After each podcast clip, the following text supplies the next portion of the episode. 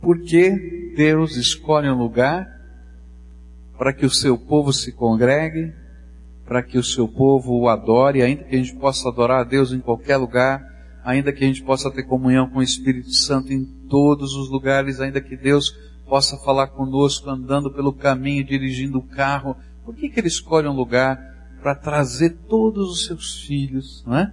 E a gente ter esse tempo de, de estar juntos adorando a Deus. E nós vimos algumas razões lá no livro de Esdras, né? Porque Deus coloca o seu nome num lugar, porque ali ele referencia o seu, a sua glória, ele referencia a sua presença. Porque nesse lugar de adoração que Deus conforta o nosso coração e usa a mensagem dos profetas dele para animar a nossa vida. Porque ele nos coloca sempre, traz de volta para o foco para dizer para a gente, para lembrar para a gente todo o tempo onde está o foco da nossa vida. E assim estudamos vários aspectos. Eu queria continuar estudando hoje na palavra de Deus. Lá no livro de Esdras, onde nós temos estudado a palavra de Deus, no capítulo 6, no versículo 17, eu queria apresentar a você mais uma razão porque Deus escolhe um lugar para adoração do seu povo. Esdras capítulo 6, verso 17. A palavra do Senhor vai nos dizer assim: Para a dedicação do templo de Deus, ofereceram cem touros, duzentos carneiros, quatrocentos cordeiros, e como oferta pelo pecado de todo Israel, doze bodes, de acordo com o número das tribos de Israel.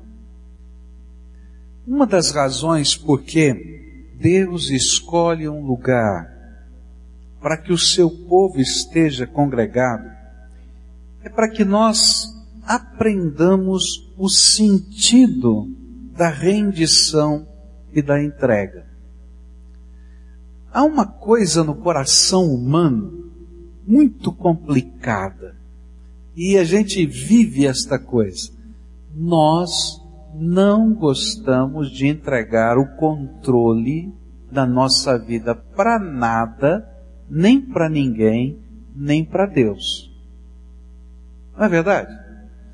Eu me lembro de uma jovem que um dia me procurou, uma moça muito querida, é, um coração muito bom, e ela disse do seu conflito. Ela tinha um conflito dentro dela. Ela dizia assim, pastor, eu tenho frequentado a igreja e frequentando a igreja Deus tem tocado o meu coração. Eu fico emocionada com as palavras que eu tenho ouvido. Eu posso sentir a presença de Deus, mas tem uma coisa que o Senhor fala que me atrapalha. E eu não consigo fazer nada porque tem uma coisa que o Senhor fala que me atrapalha e me trava. Eu disse, mas o que é que eu falo que atrapalha você? diz assim que eu tenho que entregar a minha vida para Jesus. E eu não quero entregar a minha vida para ninguém, eu quero mandar no meu nariz, eu quero tomar conta da minha vida, eu quero ser dona do meu futuro.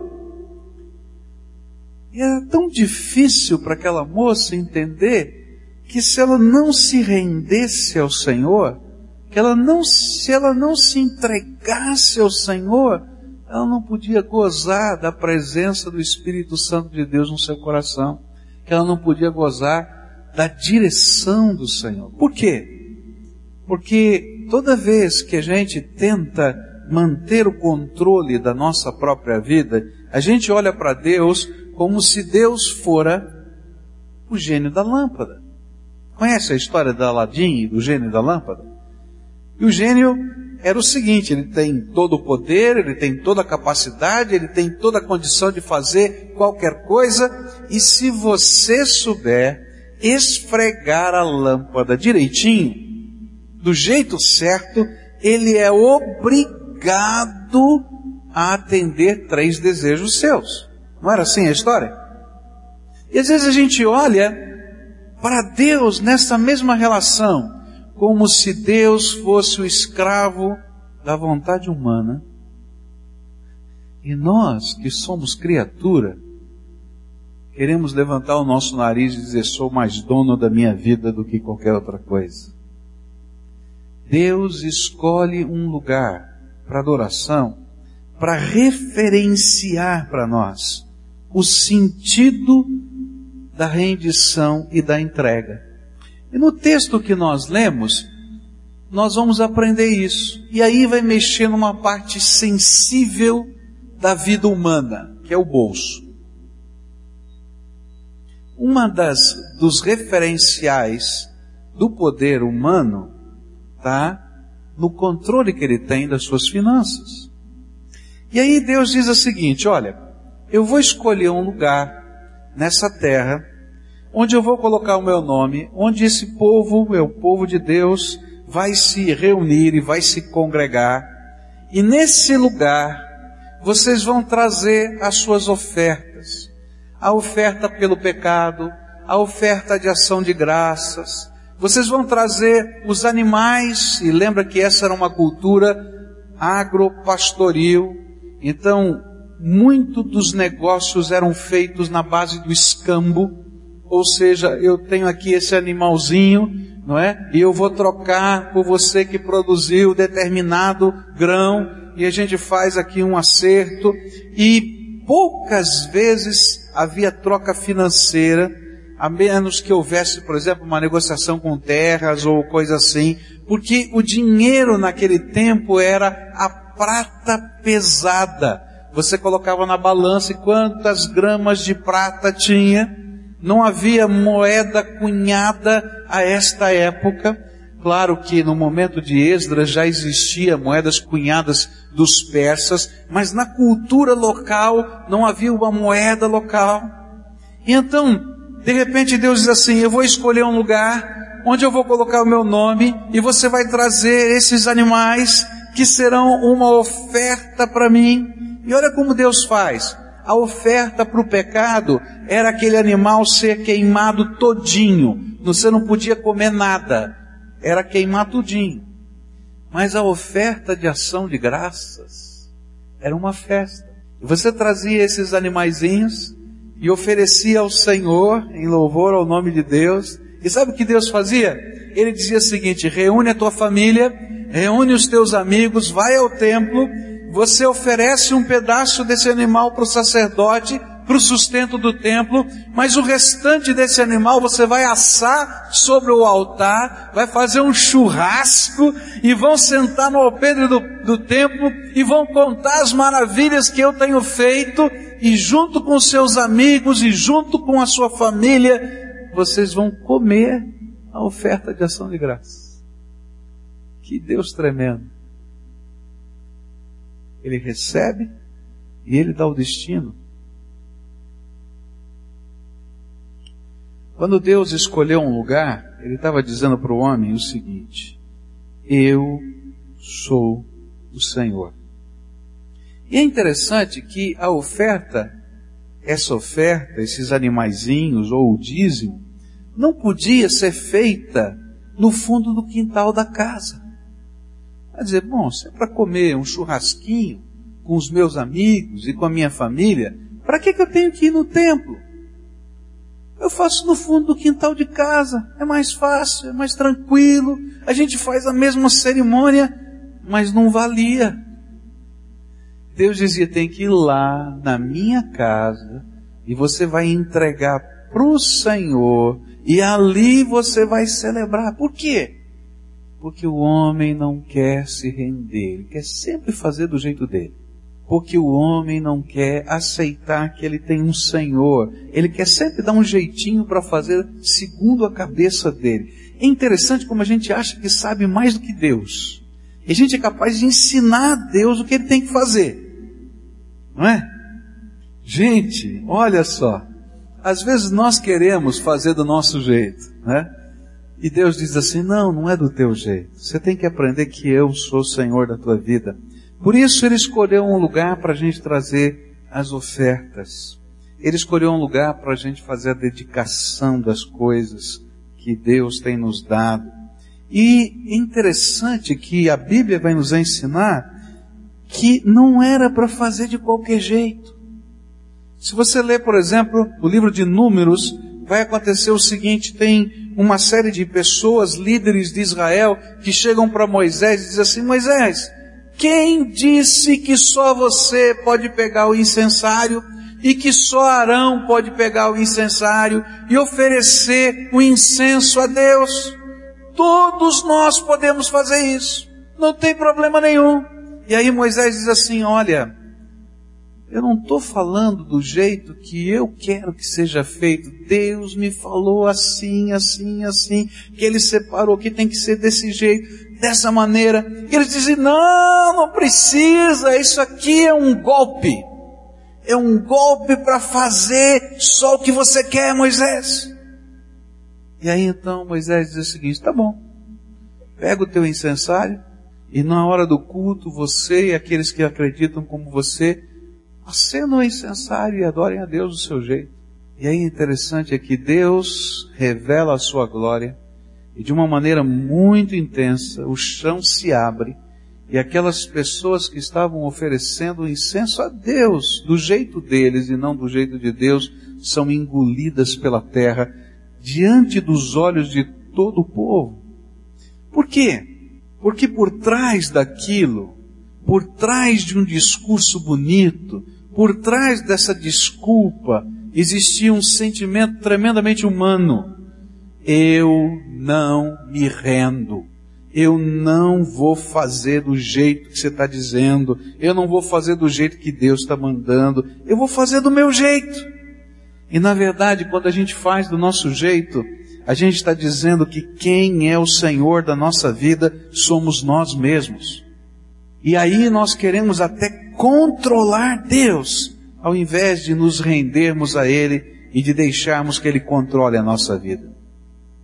Por isso, Deus escolheu um lugar que nos ajudaria a entender quem é o Senhor e quem é o servo.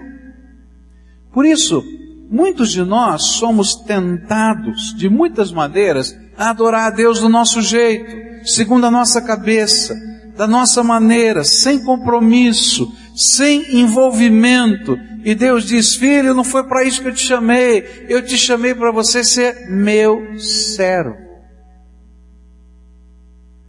Deus convocou você para ser servo dele. E o servo é aquele que está disponível para fazer a vontade do seu Senhor. Só isso. Por isso, uma das maneiras que Deus trabalha conosco é que nós não administramos as ofertas que damos ao Senhor.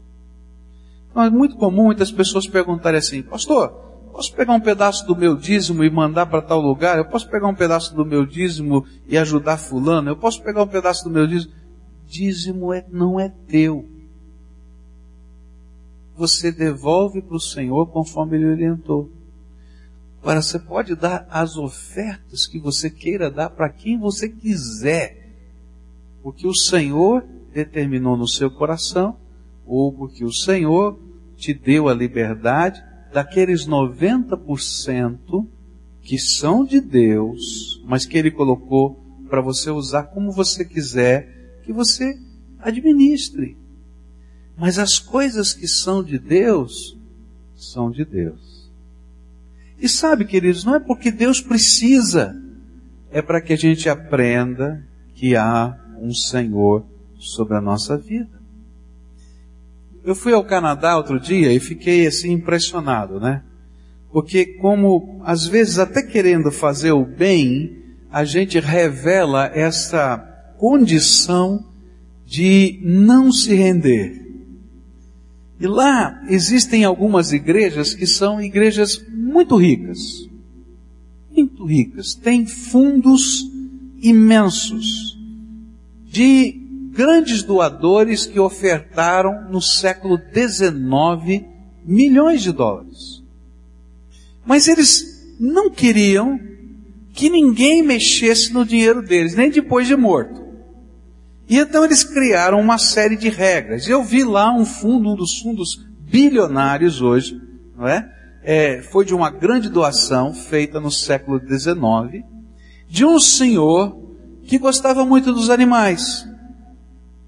E então ele fez um fundo para abrigar e dar um final de vida feliz, confortável, para os cavalos que tinham trabalhado muito nas carroças e que quando ficavam muito velhinhos eram abandonados nas ruas das cidades.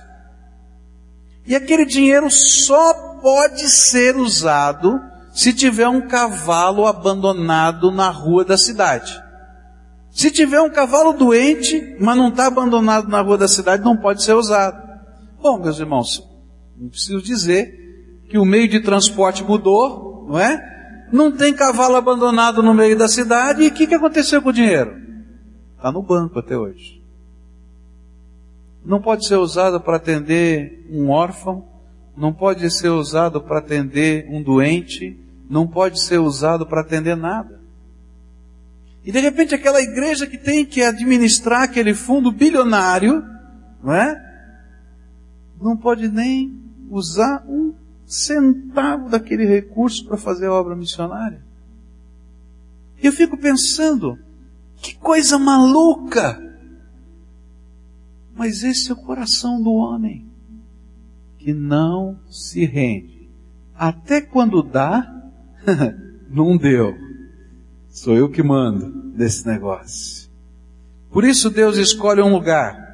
E ele diz: aqui eu vou colocar o meu nome. E esse lugar vai ser um referencial de que eu sou o Senhor. E ele vai falar: olha, você entra nesse lugar com reverência, porque eu sou o Rei dos Reis. E há trechos na palavra de Deus que vão dizer assim: guarda os teus pés quando entrares na casa do Senhor. Por quê? Para que eu saiba que há um Deus todo-poderoso que é Senhor de todas as coisas.